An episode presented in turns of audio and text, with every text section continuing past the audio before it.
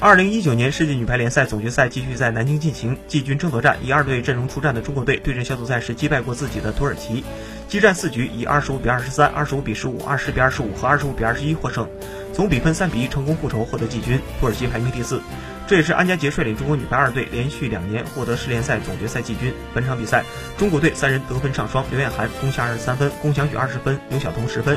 中国女排和土耳其女排今年一共交手四次，彼此各赢两次，打成平手。下月初的奥运会资格赛，中国女排还将再次迎战土耳其。